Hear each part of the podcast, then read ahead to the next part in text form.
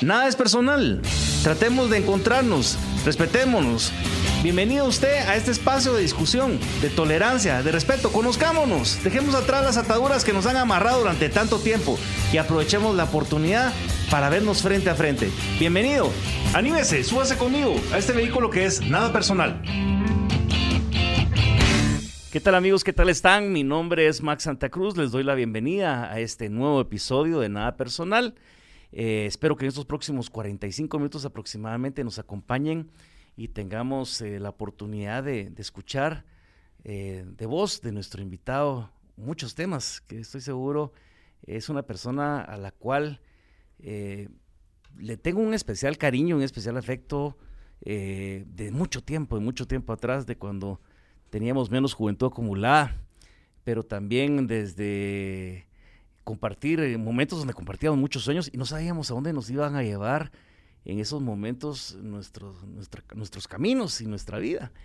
Y, eh, y la verdad que eh, ha sido interesante porque cuando uno revisa la trayectoria de vida de Enrique Crespo, de Quique, a quien tenemos hoy acá en el episodio Nada Personal, pues uno podrá encontrar en él muchísimas aristas eh, que tal vez incluso lo han llevado al momento actual que él vive. Eh, pero quiero que poco a poco vamos entrando en esa, en esa dinámica, Quique, y muy bienvenido a Nada Personal. Muchas gracias por estar con nosotros el día de hoy. Un placer, Max. Un gusto. Muchas gracias, Quique. Eh, cuento esto porque sos abogado de profesión, has sido diplomático, ha sido banquero. Eh, ¿Cómo te ha llevado una cosa con la otra? Porque tal vez la diplomacia y, el ser abogado, pues uno lo relaciona más, pero ¿cómo una etapa te llevó a la otra y después en, esa primera, en ese primer momento llegar a la banca, que sí no tiene nada que ver porque los abogados o las personas que, estudiamos carreras afines, si algo lo que hacemos es a veces huir a los números y a lo, que tenga que ver con la matemática. ¿Cuál fue ese desarrollo y ese proceso para que Enrique Crespo llegara a, ir encontrando esa ruta del desarrollo profesional y desarrollo personal? Gracias, Max. Pues primero un gusto. un gustazo. Un, placer estar con vos y, como bien decís, una amistad de muchísimos años, de, toda la vida prácticamente. Toda la vida. Eh, de la cual yo me siento muy agradecido y muy, muy orgulloso de, de ser tu amigo. Eh, pues contarte un poquito de, la, pregunta que me haces. Es como, esto es como varias vidas en una, ¿verdad? Yo creo que muchas, muchas, varias vidas, sí. Muchas vidas en una. Yo creo que eh, tuvimos, tuvimos la oportunidad de estudiar Derecho. Yo no me considero abogado ya hoy por hoy. Eso estudié, pero honestamente ya se me olvidó, Max. ¿Siempre quisiste estudiar Derecho, no? Siempre quise estudiar Derecho. Y en, eh, lo que pasa es que en nuestro país tenemos esta, mm, o al menos en la época en la que estudiamos, vos y yo, teníamos un poco los caminos trazados de las carreras tradicionales. Eh, no había mucho no había muchas opciones y, de alguna manera eh, digamos que no se da en nuestra en nuestros en nuestros países eh, la oportunidad de ir generando un gusto por alguna, por alguna carrera profesional, al menos no en aquella época, eh, conforme vas avanzando en tus años universitarios. Era, era o derecho, o medicina, o arquitectura, o ingeniería. Y casi que sin error, margen de error, decir, ah, es que voy a probar acá y me voy para allá. O sea, e-, había poco margen de error. Ese gran problema de que no haber por lo menos creo que un año o dos años tal vez de, de, materias afines, generales, para poder realmente definir cuál es la ruta, creo que ha hecho bastante daño a muchas personas que, provocó que, muchos saltaran de carrera en carrera. Así es, así es. Había también administración de empresas y había economía, pero para de contar, ¿no? había mucho más de eso, ¿verdad? Ingeniería y, en fin. Entonces, escojo derecho en, en aquel momento no porque fuera una pasión absoluta mía, sino un poco por descarte, eh, Pero conforme voy avanzando en la carrera, me voy entusiasmando y voy diciendo que interesante, esto está interesante y esto eh, pareciera ser algo que me, que me gusta y que me atrae. Em, empiezo el ejercicio profesional luego de, la graduación y me topo con una realidad con la que no termino de, de, sentir atracción o de sentir una cosa fue la... La, teoría. sí, la, academia, la, enseñanza y otra cosa ya la, práctica. es cuando uno enfrenta el sistema duro. Exacto, y entonces eh, eh, para, para, para abogados, digamos, de, vocación, seguro que la carrera y la práctica es apasionante. Lamentablemente para mí no, no lo fue así. Y entonces mi ejercicio profesional fue muy corto y se da la oportunidad muy pronto luego de graduado, Max, de em, eh, acceder a una oportunidad laboral en la Bolsa de Valores. E, e, ese fue el primer eh, paso casi después. Ese fue el primer paso después en la Bolsa de Valores y fue una oportunidad muy interesante porque aunque inicialmente era una posición en el departamento legal, empiezo a tener contacto de alguna manera con el mundo financiero. Mm, ok. Y, eh, y entonces ahí sí digo, ok, esto es algo diferente. Es algo que me gusta, esto es algo que no estaba yo muy acostumbrado al tema de números. Y aparte la bolsa de valores era sumamente no uno escuchaba lo que pasaba en Wall Street pero no tenía un diablo de, idea de qué es lo que pasaba ahí. Te hablo exactamente te hablo de finales de los 80 pues. principios de los 90 y la bolsa de valores era muy incipiente. Pero en aquel momento empezaba recuerdo yo eh, a posicionarse la bolsa de valores como un mercado en el cual el Banco Central y el Ministerio de Finanzas colocaban sus, sus instrumentos de deuda, el Ministerio de Finanzas, deuda pública, y el Banco Central sus instrumentos de, política monetaria. En aquel momento se llamaban CENIVACUS, certificados ya se me olvidado la palabra. en custodia, te acordarás. Eh, y se hacían licitaciones en bolsa de valores, los ah, grupos financieros del país eh, pujaban por la, por la adquisición de estos valores, se generaba un mercado secundario y entonces eso me dio la oportunidad de empezar a conocer desde dentro el, mercado financiero. Y me pareció interesante, apasionante. Empecé a tomar un gusto por, por los aspectos financieros y de negocio que no tenía antes en la carrera, en la carrera que estudié. Y entonces poco a poco eh, te vas dando cuenta que el, sector financiero es un sector en el que ves pues prácticamente toda la economía pasar por enfrente tuyo. Eh, no solo los grupos financieros, sino los diferentes negocios que hacían emisiones de papel comercial o emisiones de pagarés y empezabas a entender un poquito el flujo monetario, el, multiplicador bancario, eh, temas como los balances generales, temas como los estados de resultados y el, rol tan importante de las finanzas en la economía. ¿Y cómo, cómo ves vos en esa época? Porque de repente Estamos hablando de 30 años atrás, más o menos, o más, bueno, puede ser más de 30 años atrás. Sí, correcto. Eh, es interesante cómo de repente se, entendía eh, o cómo se desarrollaba la economía en ese entonces en relación a lo que se, se, desarrolla el día de hoy, en donde cambian muchísimas cosas. Yo no sé si por, por los propios instrumentos de inversión, por, eh, por elementos más complejos, más de al detalle, por eh, hasta las mismas formas de comunicación, eh, las dinámicas globales que van cambiando en, ciertas tendencias que de repente nos, nos, van contagiando a todos o vamos recibiendo los, los, los contagios de, de, otras partes del mundo donde aquí también las recibimos o nos benefician o nos afectan. ¿Cómo ha, cómo ha cambiado esa historia de, del mundo y de Guatemala en esos últimos 30 años? Radicalmente, diría yo, radicalmente. La, la banca y el sector financiero eh, nacional han ido en un proceso de evolución y de maduración muy importante, diría yo.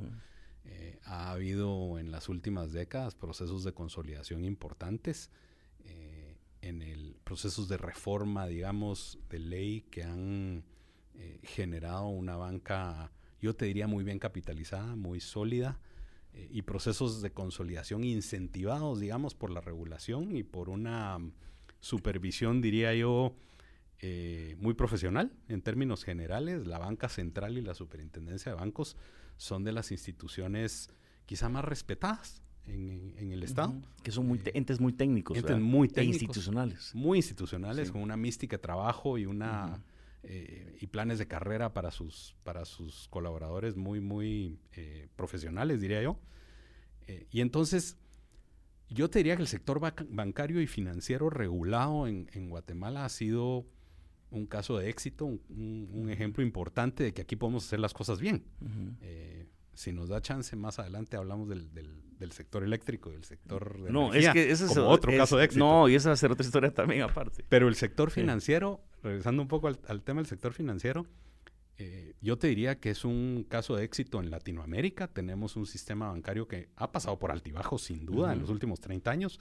Ha tenido eh, momentos difíciles, pero en general, lo que hoy tenemos es producto de un sistema bien regulado, bien capitalizado y bien gestionado, digamos. Quique, hemos pasado eh, situaciones de, alguna forma entre todo de, cierta comodidad. Me imagino que por esas mismas características que nos estás compartiendo, pues, pero nadie olvida lo que pasó, el, debacle espantoso en Argentina en el 2002, que era una cuestión pues, muy dura para muchas personas en donde nosotros veíamos que eh, este tipo de, fenómenos o eventos se daban en otros países, pero en Guatemala decíamos, ¿cuándo nos va a tocar? ¿Cuándo nos va a tocar? Y no nos tocó, nunca nos tocó. Hemos, eh, no, no hemos tenido todavía el momento de apretarnos el cincho hasta el último agujero, tal vez a rato por, por la misma explicación que nos das y, y haber manejado de manera responsable en medio de una vorágine de, de miles de errores desde lo político, administrativo, etcétera, en eso hemos salido siempre a flote. Sin duda, sin duda. Mira, yo te diría que en el, en el tema financiero en general, eh, en los últimos 30 años yo te diría que el manejo de las finanzas públicas ha sido en términos generales responsable, razonablemente responsable. Y yo creo que hay eh, una serie de reformas legales e incluso constitucionales. De hecho, una de las reformas constitucionales de mediados de los noventas que prohibieron, por ejemplo, al Banco Central eh, eh, ser el prestatario del Estado. Y eso, de alguna forma, eh, generó un nivel de responsabilidad en el manejo del gasto público que es difícil encontrarlo en Latinoamérica. Y de alguna forma, en eso creo yo, e, eso ha sido el resultado de visiones alineadas en algunos momentos de la historia entre el sector público y el sector privado. Pero es otro ejemplo de cómo el sector público y el sector privado, cuando ven con visión de largo plazo y cuando se plantean el país que queremos tener, digamos, podemos hacer las cosas bien y, podemos ser responsables. Y de alguna manera la institucionalidad ha funcionado en aquellos casos donde de pronto no fueron experiencias del todo afortunadas de algunas instituciones bancarias que, que dejaron muy fregadas a muchas personas, pero que incluso pues no faltan faltan algunos responsables por eventualmente ser ser eh, también pagar ese tipo de responsabilidad, pero quiero decir con esto de que las personas por lo menos encontraron algún mecanismo de, protección o de alerta, en algunos llegó tardío, en otros funcionó, para tratar de contener eventualmente ese tipo de, desajustes que se daban dentro del sistema y la institucionalidad sí funcionó en medio de todo, ¿verdad? Razonablemente bien. Sí, razonablemente bien, aunque siempre, por supuesto, hubo gente que, que sí sufrió mucho las consecuencias de esta historia, hasta suicidios y gente que murió, me imagino, habiendo perdido una serie de recursos que habían sido tras el esfuerzo de toda una vida. Pero, pero por lo menos la gente se enteró que había una institucionalidad que atrás y son procesos que no se han sido cerrados y que hay gente que tiene esperanza todavía de, de, venir y, salir adelante con esto. Quique, y al hablar de esto y me decías lo sistema eléctrico, eh, me llama la atención porque vos y yo somos de una generación en la que no fuimos enseñados a reciclar. No nacimos con una conciencia verde. Eh, no tirabas la basura o la tirabas eh, pensando en que no había daño al medio ambiente o no la tirabas porque te educaron y decían no tires la basura en la calle o no tires los papeles. pero más que todo porque se hace basura y se ve feo, pero no sabías cuáles eran realmente las consecuencias de esa basura tirada. Igual tirabas un, una chenca de cigarro, una colilla y lo tirabas al, suelo, y ¿qué importa? Eso se va a hacer papel, pues se va a hacer. Y no sabías todas esas consecuencias. Nuestros hijos ya tienen otra dinámica distinta y entienden un montón de cosas que de repente uno no pasaba. Digo esto porque, ¿cómo desarrolla la vida profesional de, Enrique Crespo a llegar a, dirigir y a, encabezar un esfuerzo tan importante que está relacionado con el tema de energía renovable. Y si te hubiera hecho esta pregunta, posiblemente vos y en el año 84, 85, y te hubiera dicho, mira, eh, ¿qué piensas de la energía renovable? Y hubiéramos dicho, ¿y este qué está hablando? Pues. No lo hubiéramos imaginado. ni entendido, ni entendido de qué se trataba. Y, y sí, mirabas algunas por ahí hidroeléctricas que estaban en camino a Escuintla por Palín, que ibas bajando Palín, al principio Palín, para ir a Escuintla allá y mirabas una hidroeléctrica ahí y escuchabas Jurum Marinalá y escuchabas eh, cerca del, de, de, repente algunas eh, eh, geotérmicas que habían, pero veías como que, bueno, ¿y qué tiene que ver eso? Pues, o sea, que, que haya luz y de repente sufrimos etapas también donde no había luz. Principio de los 90. Sí, y que de repente traían las famosas barcazas al puerto y, y aquellos que yo, mi hijo cuando le trato de explicar de que de repente teníamos horarios de restricción de energía eléctrica de tal hora a tal hora y que de repente quien se le prendió el foco al principio y dijo yo traigo las plantitas de estas de, de diésel para poder eh, tener prendido lo, lo, mínimo que no se arruinara lo que había en la refri, creo que fue una maravilla. Eh, en mi casa creo que compramos, una vez la pusimos a andar, yo creo que nadie la supo poner a andar y, que primero la vendieron pero si eran grandes, grandes, eh, eh, pues, grandes momentos de, de, no tener un servicio que hoy en día lo vemos tan básico, pero a esto, a esta, a estas experiencias desde lo financiero, a estas experiencias pasando por el tema de bolsa, por, por la parte de de, banca, etcétera, ¿cómo te atrae esa idea, ese nuevo desafío de lo que es eh, la energía renovable? ¿Qué ha representado para vos? y qué representa hoy en día para este país hablar de energía renovable en el contexto mundial. Pues te termino de contar la historia después de mi paso por, por la Bolsa de Valores, que tuve la fortuna de trabajar alrededor de 10 años. Eh, paso doy un paso a la banca. Y entonces ahí, ahí trabajo otros 10 años, la siguiente década, digamos.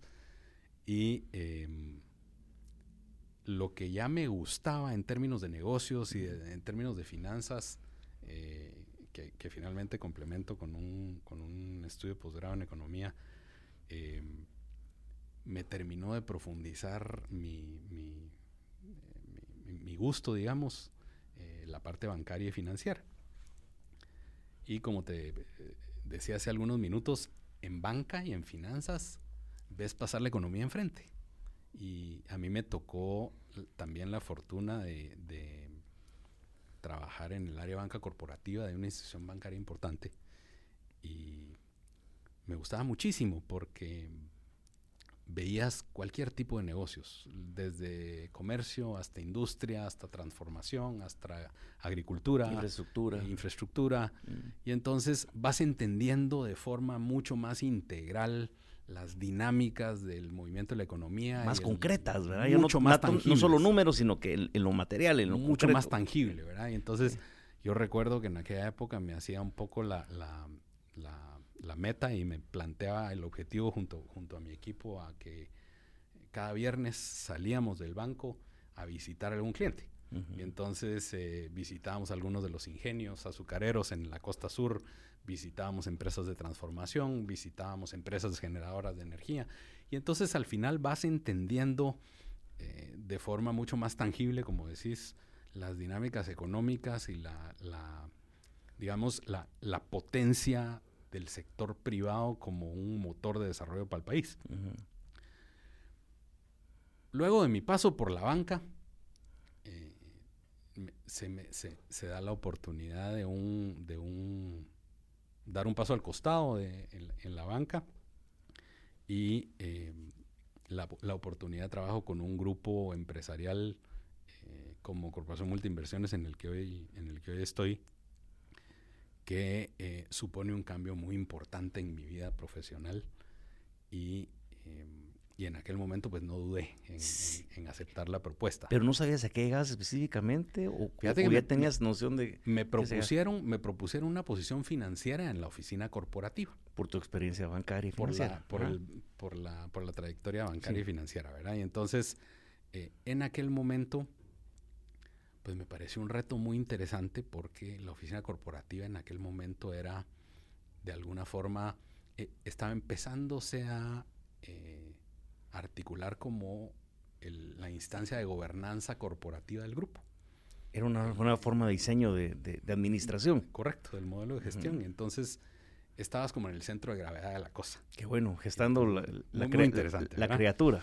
Correcto. Entonces, eh, ahí, desde ahí, pudimos de alguna manera ser partícipes de un proceso de transformación muy interesante, mediante el cual pasamos de ser, digamos, una serie de negocios con un grado importante de autonomía unos de otros, a verdaderamente sentar las bases de una corporación con procesos transversales, con procesos homologados. Específicos eh, también. Específicos, digamos, respetando la independencia y la naturaleza de cada uno de los negocios verticales, crear procesos homologados en eh, temas de gestión de talento, en temas de eh, finanzas, en temas de tesorería, en temas de servicios compartidos. Y entonces, todo, todo aquello fue un aprendizaje eh, muy interesante también de, negocios, de negocios con una huella empresarial, ya no solo en Guatemala, sino en la región, en Centroamérica y el Caribe.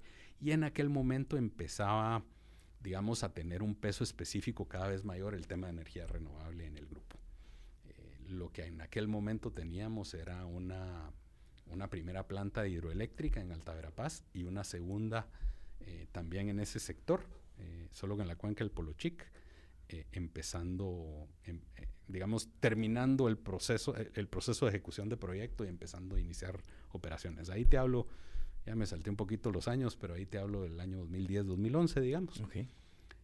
Pero en aquel momento empezás a entender el racional estratégico detrás de la energía renovable eh, y la visión del sector privado guatemalteco y eventualmente centroamericano para poder independizar la matriz energética de nuestros países. ¿Qué me refiero con eso?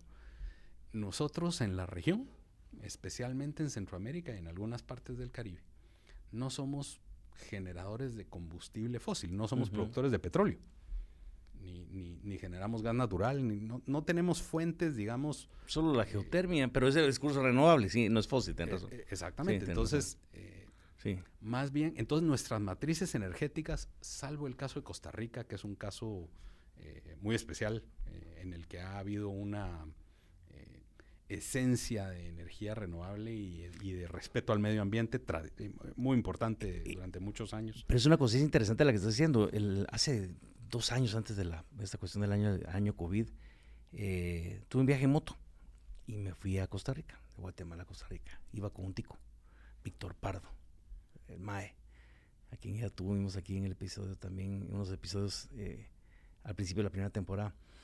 Y me decía, y llegamos y, por supuesto sí te pega el impacto de lo que de repente ves acá en Guatemala. Me pegó también el impacto en otro viaje en Moto México, que no ves las cuencas de los ríos sucias, no ves potes plásticos tirados, no ves llantas, no ves colchones, no ves un montón de cosas. Ni en el lado de México, a pocos metros de la frontera, como lo pasa aquí en Guatemala, y por supuesto en Costa Rica la historia es distinta. Y entonces me decía uno de los amigos de este MAE allá en Costa Rica, me dice, lo que pasa es que nosotros hace 20 años habían grandes deforestaciones en Costa Rica, pero tomamos la decisión de meterle todo a la parte de la conservación ambiental. Y eso nos cambió el chip a todos. Y se volvió como el propósito de vida de todos, ya no de un partido, de un gobierno, de una sociedad.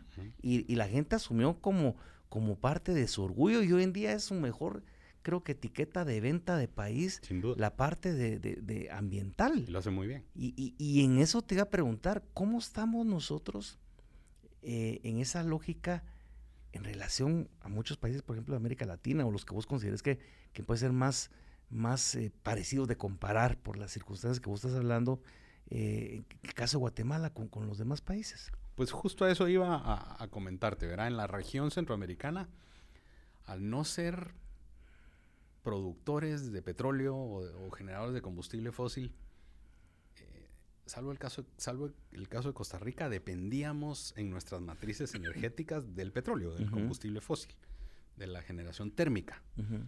eh, pero poco a poco nos hemos ido dando cuenta que si bien no tenemos petróleo, tenemos amplísimos recursos naturales renovables. Tenemos mucha lluvia, tenemos mucha agua en los ríos, tenemos mucho viento y mucho sol. Y también con el correr del tiempo, con el correr de los años, las tecnologías que te sirven para generar energía con recursos renovables. La hidroeléctrica tiene muchísimos años de estar madura, digamos, pero la eólica, la de viento uh -huh. y la solar, pues tienen un proceso de maduración muy posterior a la hidroeléctrica y la solar hasta ahora, hasta en los últimos años, eh, ha llegado a los niveles de eficiencia necesarios como para competir con las demás, con las demás tecnologías. Entonces, ¿a dónde voy con esto? Poco a poco nos hemos ido dando cuenta en la región centroamericana que tenemos los recursos naturales renovables como para atraer inversión relevante, pero inversión que mueva la aguja de nuestros países y que sea dirigida estratégicamente a construir matrices energéticas en el que el peso de las energías renovables sea cada vez mayor. Eso, ¿qué, qué implica? Y, y, y, te doy dos o tres datos para, para Guatemala en el, específicamente. Pues implica otra vez el hilo conductor de institucionalidad, otra vez el hilo conductor de regulación técnica y no política otra vez el hilo conductor de tener leyes transparentes que fomenten la competencia sana eh, y la inversión adecuada.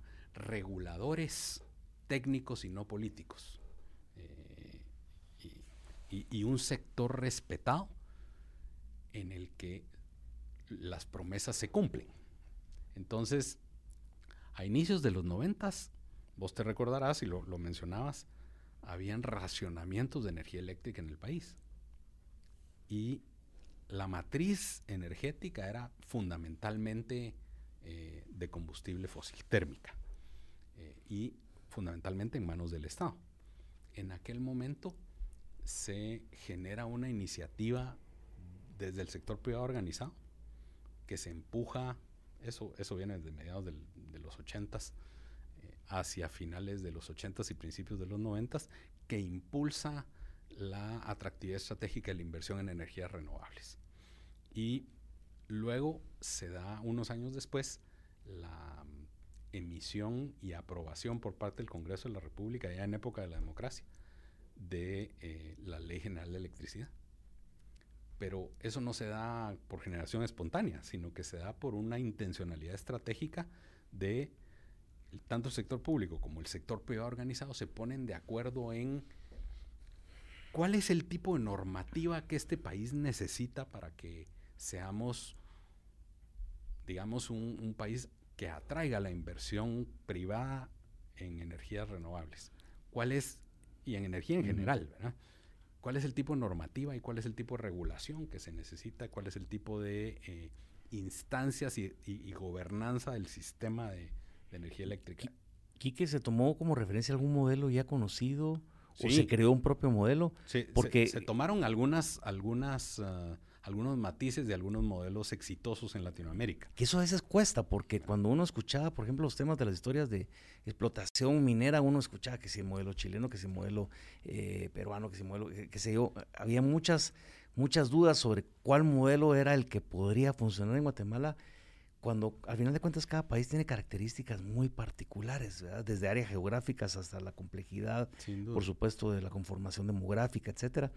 Pero, pero lo interesante es que ha sufrido alguna modificación o alguna mejoría este modelo desde la versión original sí. a como lo entendemos hoy en día, ha tenido un proceso de, de, de, de redirección, de ajuste. De ajuste, redireccionamiento de algunas reformas. Y, y como todo como todo en la vida, ¿verdad? Es perfectible.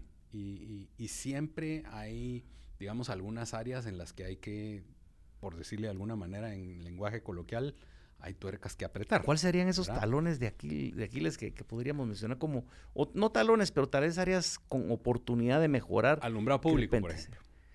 a nivel de los temas de tasas municipales, etcétera. exactamente. No existe una uniformidad de criterio y a veces entre la politización de los temas se queda un poquito Correcto. En el aire se quedó como asignatura pendiente, digamos. Y genera algún malestar comunitario, por eso ve que algunas personas de repente están molestas y de repente, pero, pero, pero no, no identifican la relación de pronto de la energía con la autoridad del, del alcalde, sino que de repente lo trasladan a, a un tercero. Correcto, correcto. Y te, eh, vuelvo un poco a los, a los, uh, dos o tres datos que quería darte para, para ilustrar de alguna manera la importancia de haber tenido la visión que se tuvo en aquel momento entre el sector privado organizado y el, y el, y el gobierno de la República para, para impulsar la, la, Ley General de Electricidad y, y, que todo el sector fuese institucional, institucionalmente gobernado, digamos. Em, en los noventas, a principios de los noventas, el índice de penetración o de electrificación a nivel de todo el país era alrededor del 42%. Hoy ese número está en 93, 94%. Hoy el 94% de la población tiene acceso a electricidad. Quique, ¿dónde están los mayores obstáculos en ese proceso? ¿En lo político, en eh, organizaciones, eh, eh, tal vez en el entender de, de la parte empresarial, en el mismo sistema, en la situación del país? ¿Dónde podrías, si, si existe, dónde podrías encontrar vos los obstáculos que de repente han ha, costado sortear durante este proceso?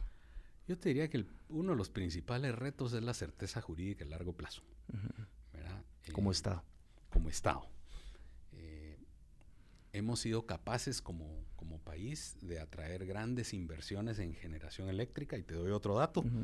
Eh, de los noventas para acá se ha invertido en el sector eléctrico alrededor de 7 mil millones de dólares en, generación, transmisión y distribución. Y en eso el, Estado guatemalteco no ha tenido que erogar un centavo, ha sido inversión privada. Y eso es, eso es una forma muy relevante de mover la aguja y de atraer inversión, inversión para el país. El costo de la energía eléctrica al consumidor final de los 90 para acá se ha reducido en un 45%. Entonces, tres datos muy, muy importantes que ilustran que este es un caso relevante. Pero por supuesto me preguntaba sobre los retos. Sí. Uno de los retos principales es la sostenibilidad a largo plazo de tus inversiones y la sostenibilidad a largo plazo del sector. Y eso está directamente relacionado con la certeza jurídica. Que no alguien no te cambie las reglas del juego del día, del día a la noche y, y te, te quedes en el aire. Porque usualmente en, en, el sector eléctrico tenés inversiones muy relevantes. Claro. Que usualmente están apalancadas con financiamientos de largo plazo. Son inversiones intensivas en capital que tienen retornos financieros de muy largo plazo. Entonces necesitas certeza jurídica a largo plazo para que las inversiones tengan sentido hacerlas, ¿verdad? Yo tengo un comentario y un, comentario sobre esto y de repente otra otra el abordaje de, otro elemento de este tema. Recuerdo en alguna experiencia de dentro de de gestión de, gobierno tuve la oportunidad de, ver de cerca los proyectos de dentro del plan Trifinio y toda el área protegida del macizo de, Montecristo, que era la región de la unión trinacional entre Honduras, Salvador y Guatemala, como una de las áreas de conservación mejor manejadas en América Latina, incluso con, algún reconocimiento, no, pues institucionalmente en el largo plazo, lo que vos hablas de la institucionalidad importante, eh, por, el, por el BID y, cómo se manejaba esto. Y hablamos en ese entonces de algunas cosas que de repente creo yo todavía estamos pendientes dentro de la viveza que debería tener la institucionalidad aprovechando estas ventajas comparativas en relación a otros países. Y hablábamos, por ejemplo, de pago de servicios ambientales de parte de El Salvador, Honduras, por ejemplo, si tuviéramos el cuidado y el mantenimiento de la cuenca del río Lempa, sabiendo la importancia que significa para Honduras en la parte de la generación de energía eléctrica y el abastecimiento de agua potable para la ciudad de San Salvador, la cuenca del río Lempa, y no lo hacemos. y creo que tampoco nos preocupamos por cuidarla. Eh, sí vamos a tirar plásticos a partir del Motagua y llegan a parar a las costas tristemente de Honduras. Pero hablamos también incluso de la captación de, bonos de carbono en las selvas y en los bosques, etcétera. Eh, esos podrían ser de alguna forma estos espacios de oportunidad relacionados eh, en una forma integral con el manejo de la energía renovable, con el cambio del chip como lo tuvieron los costarricenses hace más de 20 años. Eh, todavía en Guatemala nos hace falta, y esa es la otra parte que complemento con lo que te decía de mi pregunta, de que la población no vea la energía renovable como un enemigo o como alguien que está atacando permanentemente elementos de carácter cultural o elementos de, respeto a las propias tradiciones o, territorios de, pues, de, poblaciones, pueblos originarios, etcétera, o como parte de la identificación de un modelo avasallador, de un tinte eh, ideológico, económico, que lo único que viene es aprovecharse de los recursos de que pertenecen a todos sino que de repente pueda darse una comunión entre entender que se puede dar el mantenimiento de la conservación del medio ambiente, la convivencia con él, la oportunidad de la energía renovable y el respeto de la forma integral a comunidades con este tipo de proyectos para que todos saliéramos adelante aquí, que ese sería el, gran desafío adelante acompañado de la certeza jurídica. Sin duda, Max, sin duda. Déjame en ese sentido compartirte el, el propósito al que hemos arribado como CMI Capital. CMI Capital es una de las dos agrupaciones de negocio de Corporación Multiinversiones, la que me honro en dirigir.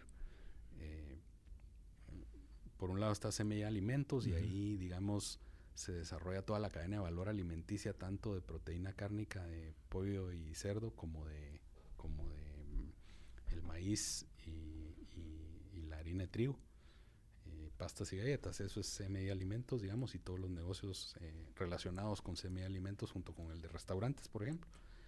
Pero en CMI Capital tenemos el negocio de la energía renovable en toda la región, tenemos el negocio de desarrollo inmobiliario y el negocio financiero. Y entonces, en, el, en la mm, intencionalidad estratégica de darle coherencia e integralidad a la plataforma de CMI Capital, hemos arribado en conjunto con el equipo de liderazgo de, CMI Capital y nuestros y nuestros y, con el apoyo de nuestros accionistas y nuestro nuestra junta directiva a un propósito que nos inspira muchísimo y, que tiene que ver con lo que estás diciendo. El, el propósito de CMI Capital es generamos inversiones de impacto que impulsan el desarrollo sostenible. Entonces, si ves en la articulación del propósito no hablamos necesariamente solo de energía o solo de desarrollo inmobiliario o del negocio financiero. No hablamos de los negocios en particular. Hablamos de la interiorización de una responsabilidad importante que tenemos como eh, grupo empresarial que tiene una huella relevante en la región. Eh, y el, propósito es, generamos, eh, lo, parto en dos bloques y de ahí lo desarrollo un poco. Generamos inversiones de impacto. ¿Qué son inversiones de impacto? Pues son inversiones intensivas en capital que tienen la intencionalidad estratégica, no solo de ser, de tener rentabilidad financiera de mercado, sino de crear impacto positivo en lo ambiental y en lo social. Inversiones de impacto significa, generar inversiones de impacto significa estar conscientes de que tenés un rol que jugar. Que sos parte del entorno. En el entorno, exactamente. Y que tenés una responsabilidad importante de cuidar los recursos, de respetar el medio ambiente, de promover el respeto al medio ambiente por parte de terceros, de em, gestionar tu negocio con prácticas de gobernanza transparentes y de no solo respetar, sino impulsar el desarrollo de las comunidades en donde invertimos y en donde gestionamos nuestros negocios. Es decir, nosotros no podemos pretender, Max, tener negocios sostenibles y tener negocios rentables en el largo plazo en comunidades fallidas o en países fallidos. Para poder tener negocios sostenibles, nosotros tenemos que impulsar la sostenibilidad de las comunidades. Tenemos que impulsar las oportunidades de las comunidades. Y eso, y eso implica y se traduce, eh, a veces la gente tiene tendenciosamente a, dividir, es que vamos, no, no digo, eh, hablo en términos generales, eh, la defensa de los intereses individuales sobre los colectivos. No, a veces la defensa de los intereses colectivos sobre los individuales.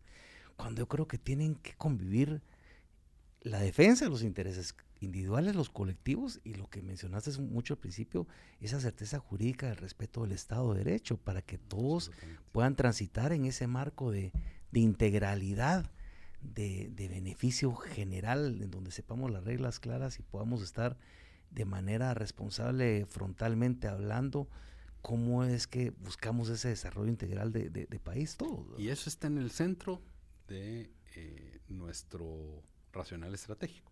La sostenibilidad, Max. Eh, Relaciones a larguísimo plazo, por las mismas razones que hablabas, desde lo financiero hasta la parte misma de la convivencia en el entorno. Yo estoy, así es, yo estoy convencido, y, lo estamos todos en, Corporación Multiinversiones, que la sostenibilidad está en la esencia de lo que hoy llamamos el capitalismo consciente nosotros no somos eh, del equipo del capitalismo del pasado, el que solo velaba por la rentabilidad financiera del accionista a costa de lo que fuese. El depredador. Exactamente. De ese equipo no somos. Ya.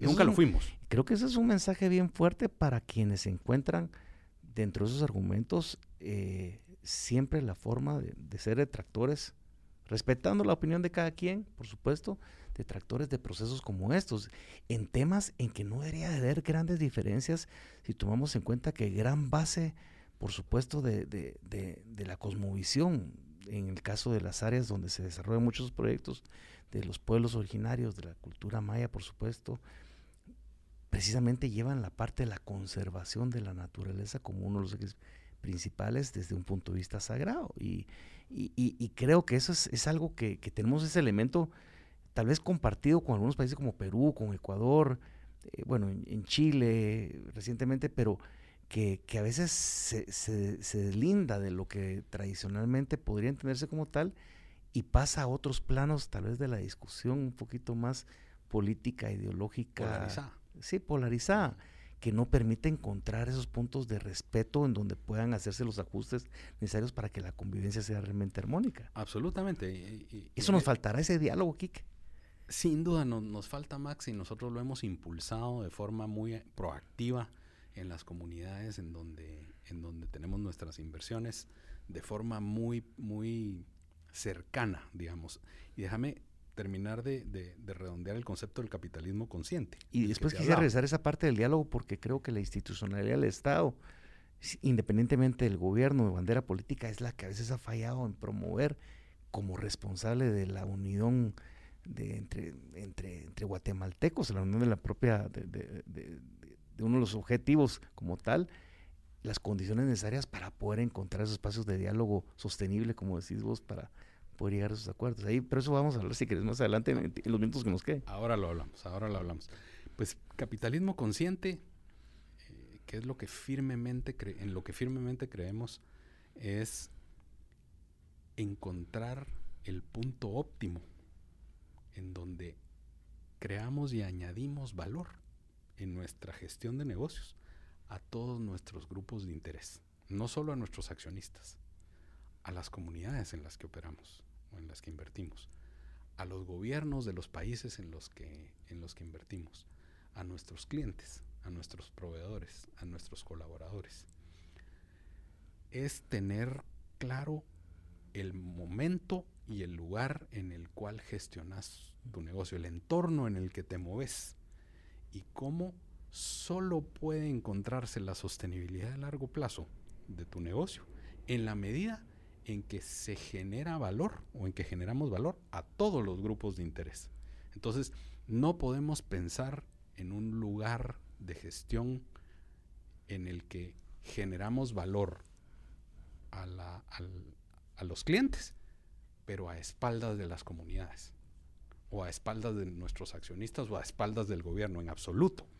Lo que necesitamos es cómo tomamos conciencia del rol que tenemos que jugar como el empresariado responsable y el, capital, y, el capitalismo consciente para poder entender que necesitas tener un país viable, necesitas tener un impulso decidido al incremento de la capacidad adquisitiva del guatemalteco. Tenés que gestionar tu negocio de manera eficiente, tenés que reducir el costo de la energía eléctrica, tenés que pagar tus impuestos conforme, conforme a la ley, tenés que contribuir al desarrollo de las comunidades eh, en donde operas, tenés que crear planes de carrera para tus colaboradores y que crezcan contigo. Eh, tenés que desarrollar relaciones de largo plazo con tus clientes y con tus proveedores en las que haya valor. Y entonces estás en el centro de la comunidad, de la comunidad eh, económica, digamos. Y entonces solo esa conciencia te va a llevar a generar sostenibilidad a largo plazo de, los negocios. voy a quedar con la gana de, entrar a la parte del diálogo porque nos quedan un par de minutos. Ya me, hicieron la, señal de un par de minutos. Pero tal vez, eh, aunque lo has mencionado en mucho, todos estos de cuáles serían los desafíos y los planes futuros, eh, tal vez en esos minutos, minuto y medio que nos queda, ¿cuál es la mayor preocupación de Enrique Crespo en relación a, términos generales de la relación de, país que, de repente dices, bueno, es donde deberíamos entrarle todos, si es institucionalidad, si es terminar un poquito esa radicalización ideológica que no nos, nos hace tanto daño, sea de la izquierda o de la derecha. ¿Cuál, cuál, cuál es ese, elemento de la reflexión propia de Enrique Crespo, de Quique, que decís, hijo madre, este deberíamos de ponerle coco ahorita para que pudiéramos dar eh, la vuelta a la página y, caminar en, diferentes, en diferentes áreas para, para beneficio de todos? Max, es una muy buena pregunta y muy profunda. Yo te diría que en Guatemala tenemos que hacer un examen de conciencia como guatemaltecos y caer en cuenta que la polarización ideológica de la cual venimos no ha hecho más que rompernos la conciencia, eh, rompernos el alma, digamos.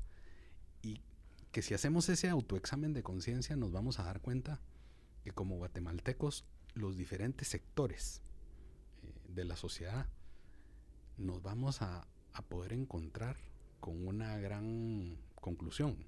Y es que hay muchísimo más que nos une que aquello que nos divide. Tenemos tenemos un país que sacar adelante y tenemos grandes espacios de oportunidad para sacarlo adelante. Tenemos grandes potencialidades que tiene este país y, Guatemala puede ser, puede generar diferenciadores importantísimos para ser un país que pongamos todos juntos en la senda del desarrollo. Entonces, ¿cómo encontramos esos espacios eh, de diálogo entre los diferentes sectores, yo te diría que partiendo de la premisa de que todos necesitamos un país viable, no importa en dónde estés, todos necesitamos un país sostenible en el tiempo, todos necesitamos un país que respetar y del cual sentirnos orgullosos, pero respetando las diferencias eh, en visión y las diferencias en convicciones y las diferencias en puntos de vista, estoy convencido de que hay muchísimo más que nos une que aquello que nos separa. Quique, no puedo más que agradecerte en serio el que hayas aceptado la invitación de, estar en este episodio de Nada Personal. Eh, lo digo eh, en serio, creo que tenés eh, una de las mentes más claras en este país y, con vos lo hemos hablado de manera personal. Este país necesita gente con esa claridad, necesita estadistas, que faltan los hacen los estadistas. Que faltan los, hacen, Max. Y los estadistas no solo es en el ejercicio del, del quehacer de la función pública, es en el desarrollo de sus responsabilidades en cualquier sector en donde estemos. Esa es la gente que conoce el Estado y que lo entiende y, cada vez necesitamos más de esos. Y yo sí creo que tenés eh, esa visión del estadista y, eso se agradece eh, en, la necesidad de a veces de voces tan dispersas y tan poco coherentes e irresponsables con el abordaje de los temas de país, eh, escuchar palabras pues con, con claridad y con compromiso y, lo más importante que, que sí puedo reiterar es que no son palabras construidas desde argumentos sin sentirse, sino que son realmente apoyados en la convicción y eso se lo digo con, con absoluta certeza. Así que, Kike, un verdadero honor, verdadero gusto. Para mí el honor, Max. Muchas gracias y a ustedes agradecerles como siempre la oportunidad que nos dan de llegar a través de esta maravillosa plataforma de, podcast de Nada Personal eh, y estaremos a la próxima encontrándonos nuevamente y vemos con qué tema los volvemos a sorprender y volvemos a aportar un poco más para la construcción de un mejor país para todos. Hasta la próxima. Muchas gracias. Something is cooking. Barbecue Media.